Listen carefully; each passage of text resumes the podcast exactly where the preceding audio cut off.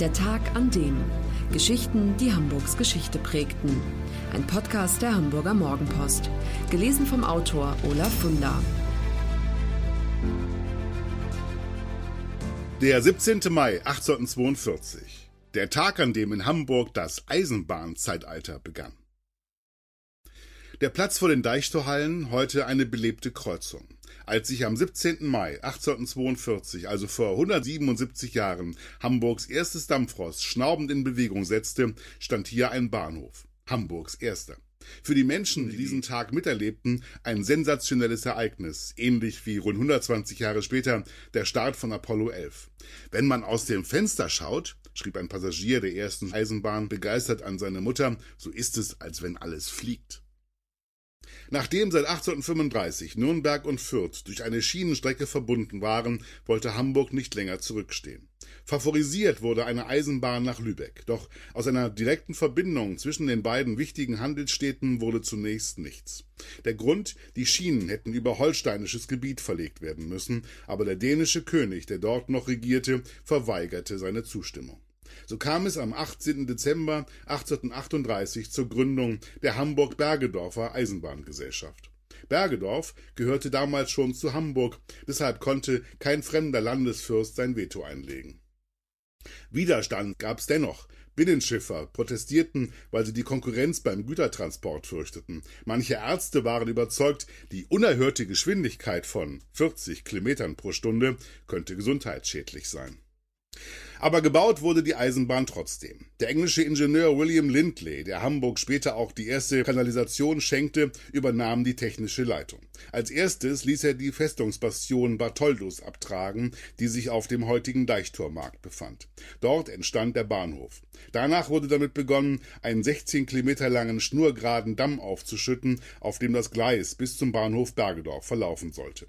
Zur gleichen Zeit wurden bei der Firma Stevenson Co. im britischen Newcastle die vier Lokomotiven gebaut. Hansa, Berlin, Magdeburg und Hannover lauteten ihre Namen.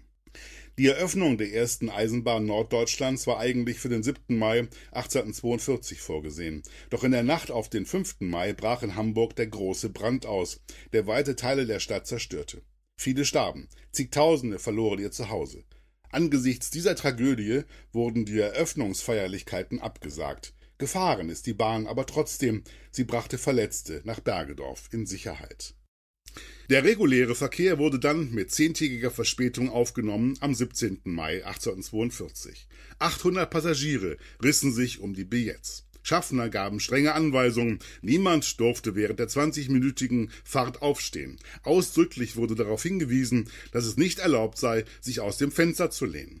Dann ging's los. Acht Schillinge kostete wochentags eine Fahrt in der zweiten Klasse, sonntags zwölf. Wer in der bequemeren ersten Klasse reisen wollte, musste zwölf bzw. zwanzig Schillinge berappen sehr viel Geld damals. Dennoch zählte die Eisenbahngesellschaft im Jahr 1843 stolze 200.000 Fahrgäste, vor allem Ausflügler, die die waldreiche Umgebung Bergedorfs erkunden wollten.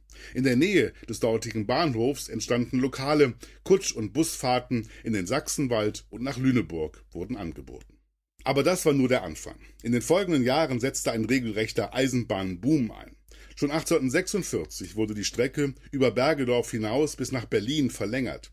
Gleichzeitig kamen dauernd neue Verbindungen hinzu, so dass es in Hamburg um 1900 vier Endbahnhöfe gab, einen für jede Himmelsrichtung. Der Berliner Bahnhof für die Züge nach Berlin befand sich dort, wo heute die Deichtorhallen sind. Der Lübecker Bahnhof für den Verkehr nach Lübeck war an der Spaldingstraße zu finden, der Bahnhof Klostertor für die Verbindungsbahn Altona-Hamburg am Postamt Hühnerposten und der Hannoversche Bahnhof für den Verkehr nach Hannover, ins Ruhrgebiet und nach Paris in der heutigen Hafen City.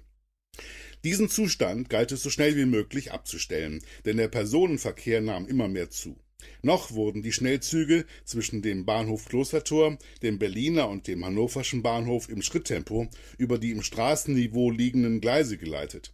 Genauso die Züge, die von Altona in die City fuhren. Das behinderte den wachsenden Straßenverkehr in zunehmendem Maße. Deshalb mussten so schnell wie möglich alle Linien in einem Bahnhof vereint werden. 1899 wurden die Verträge zur Schaffung eines Zentralbahnhofs in Hamburg ratifiziert. Anschließend gab es einen Gestaltungswettbewerb, aus dem zunächst die Architekten Heinrich Reinhardt und Georg Süßengut als Sieger hervorgingen.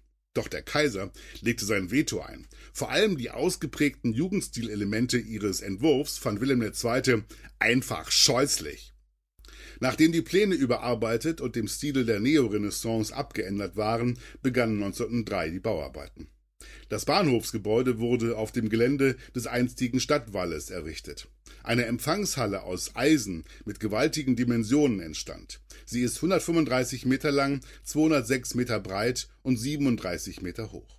Nach drei Jahren Bauzeit war Hamburgs Hauptbahnhof 1906 fertig. Am Tag der Einweihung waren sämtliche Honoratioren der Stadt versammelt, eine Kapelle spielte und zur Feier des Tages wurden 300 Arbeiter mit Butterbroten, Eiern und Zigaretten bewirtet. Rasch entwickelte sich der Hauptbahnhof zum wichtigsten Schienenknoten des Nordens. Zigtausende Auswanderer auf dem Weg zu den Schiffen nach Amerika machten hier Station. In beiden Weltkriegen rollten von hier die Truppentransporter Richtung Schlachtfeld. Heute ist der Hamburger Hauptbahnhof mit rund 500.000 Reisenden, 800 Fern- und Nahverkehrszügen und 1200 S-Bahnen pro Tag der meistfrequentierte Personenbahnhof Deutschlands. Die Bedeutung der Eisenbahn für Hamburgs Wirtschaft ist gar nicht hoch genug einzuschätzen. Dampfschiff und Dampflokomotive gemeinsam sorgten nach 1866 dafür, dass die Stadt zur Wirtschaftsmetropole aufstieg. Denn damals wurde der Sandtorkai, Hamburgs erstes künstliches Hafenbecken, mit einem Eisenbahnanschluss versehen. Damit begann ein Boom beim Stückgutumschlag. Heute, 150 Jahre später, ist der Hamburger Hafen der wichtigste Eisenbahnhafen Europas. Die Waren, die die Containerschiffe in Hamburg ablanden, werden von 200 Güterzügen täglich in alle Himmelsrichtungen weitertransportiert. Nach Norden, nach Süden, nach Westen, vor allem aber nach Osten.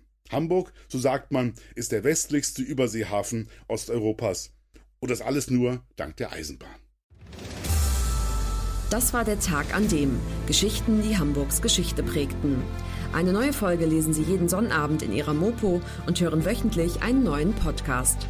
Noch mehr Historisches aus Hamburg, wie zum Beispiel das Buch zu dieser Serie oder die Magazine Unser Hamburg, finden Sie auch online in unserem Mopo-Shop unter www.mopo-shop.de.